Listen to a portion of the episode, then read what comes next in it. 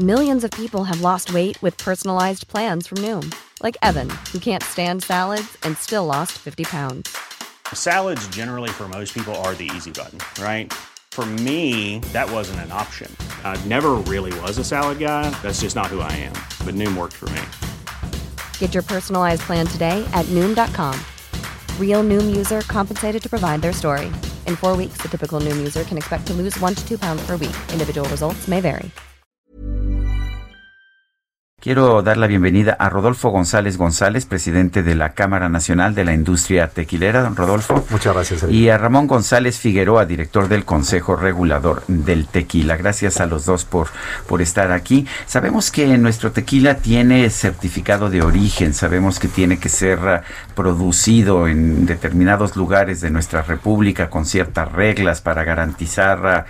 Eh, pues para garantizar la calidad, para garantizar también que pues que no nos aparezcan allá tequilas en Japón como había algunos y en distintos lugares del mundo, pero eh, ¿qué tanto éxito estamos teniendo para pues para lograr que se aplique este esta denominación de origen. No sé, Rodolfo, Ramón, ¿quién quiere tomarlo? Ramón, por favor. Pues eh, efectivamente hay un combate permanente que estamos eh, haciendo. Primeramente desde casa tenemos que eh, hacer una estricta supervisión para que se cumplan con las normas. El tequila hay que recordar que es la primera denominación de origen que tiene nuestro país. Tenemos 18 denominaciones de origen, 6 de bebidas alcohólicas que es tequila, mezcal, bacanora, sotol, charanda y raicilla.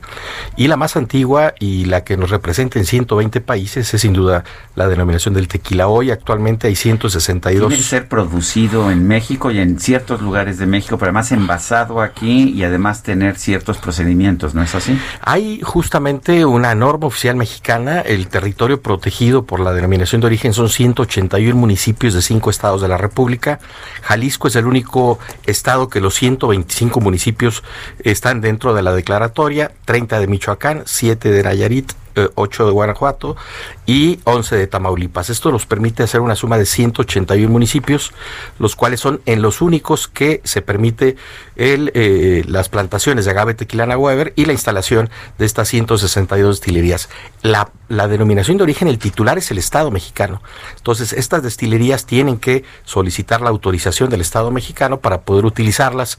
Y hoy en el Consejo lo que hacemos es verificar y certificar el estricto cumplimiento con las normas estas 162 eh, destilerías autorizadas.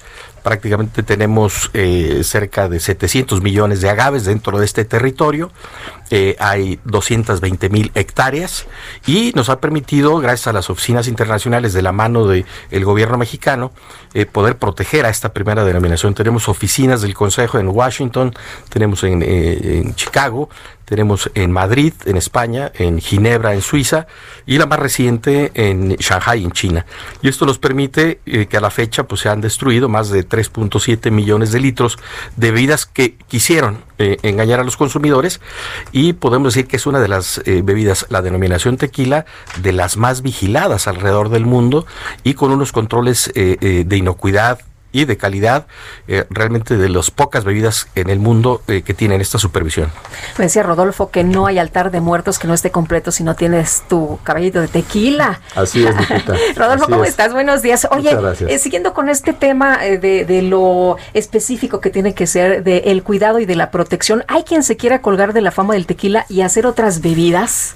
Sí, antes déjame decirte que la denominación de origen tequila es eh, la más vigilada porque tiene una trazabilidad completa que va desde el campo hasta la botella. Si tú te fijas en cualquier botella de tequila, que debe decir que es tequila, que debe decir, eh, eh, debe tener las iniciales de CRT, la NOM, el acta de, de nacimiento de cada una de las destilerías, cuando dice que es tequila, realmente, realmente lo es.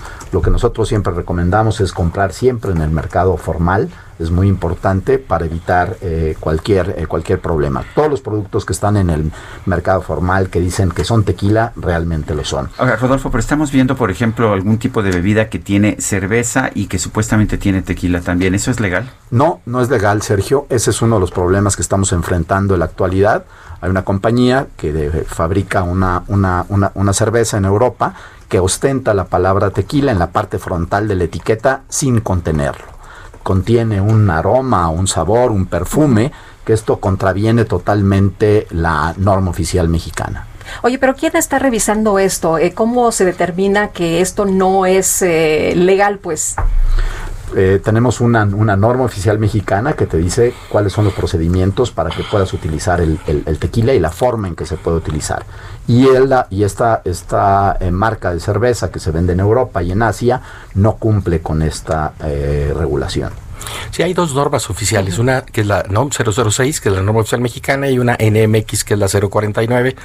Y hay bebidas cuyo ingrediente es el tequila. Hay muchas, las famosas ready to drink, estas bebidas que tienen, hay un porcentaje de la base alcohólica que debe de contener de tequila.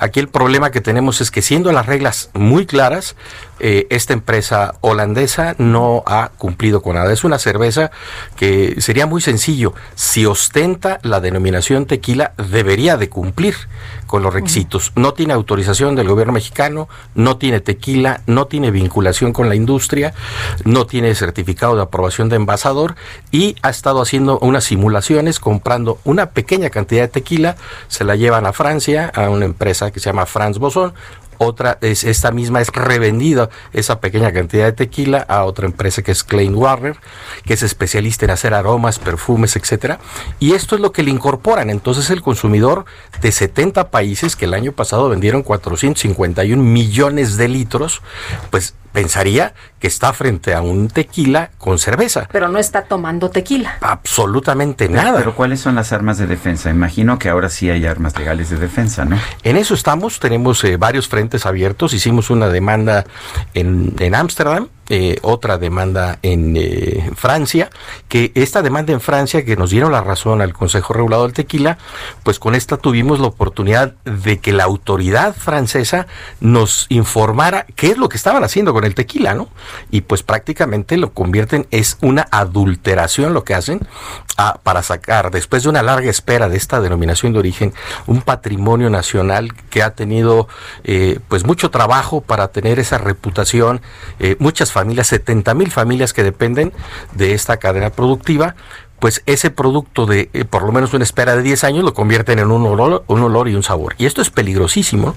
tenemos otro frente en la Comisión Europea, el cual está haciendo una investigación porque la empresa es muy poderosa y se quejó ante la Comisión Europea a efectos de que eh, la certificación que hacemos prácticamente desaparezca porque lo ven como un obstáculo al comercio. Pero, pero lo curioso del caso es que allá en Europa hay, denominación de origen con reglas incluso más estrictas para el champán, para ciertos vinos, para ciertos quesos holandeses también.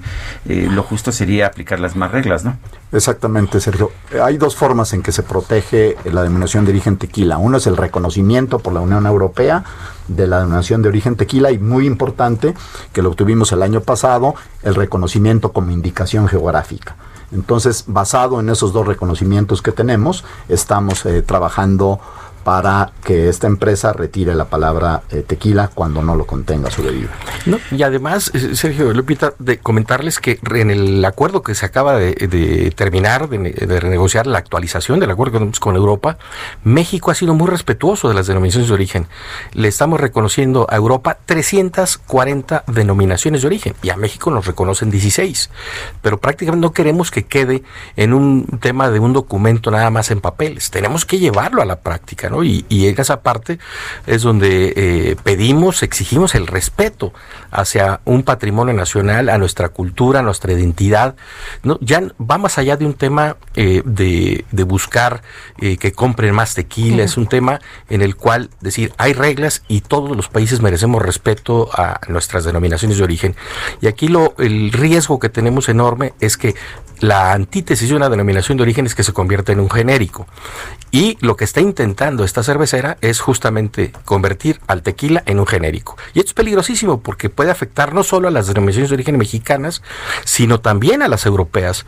En este proceso de, investigación que está haciendo la Comisión Europea, tuvimos 40 cartas de respaldo hacia México, hacia el tequila, y, lo han hecho porque ven bien a México, ven bien al tequila, pero también en el fondo dicen, si no paramos esto, el que sigue soy yo. Claro. claro. A los dos quiero agradecerles el haber estado con nosotros, Ramón González Figueroa, director del Consejo Regulador del Tequila, y Rodolfo González González, presidente de la Cámara Nacional de la Industria Tequilera. Gracias. Muchas gracias. Muchas gracias. Hasta luego. Mucho gusto. Buenos días.